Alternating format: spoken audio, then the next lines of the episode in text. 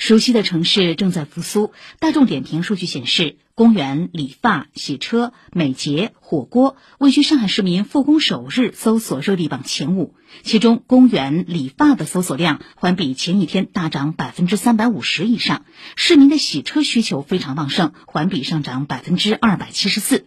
对于很多上班族来说，咖啡是工作必备品。从一杯小小的咖啡里，也可以感受到上海各大办公楼与复工的气息。记者从美团外卖方面了解到，上海进入全面恢复正常生产生活秩序阶段首日，上海外卖订单量比上周同期增长了百分之七十六，其中咖啡品类外卖订单量周同比激增了两倍，上涨了百分之二百一十。相关负责人告诉记者，百分之六十以上的咖啡订单是在上午十点前送往办公楼。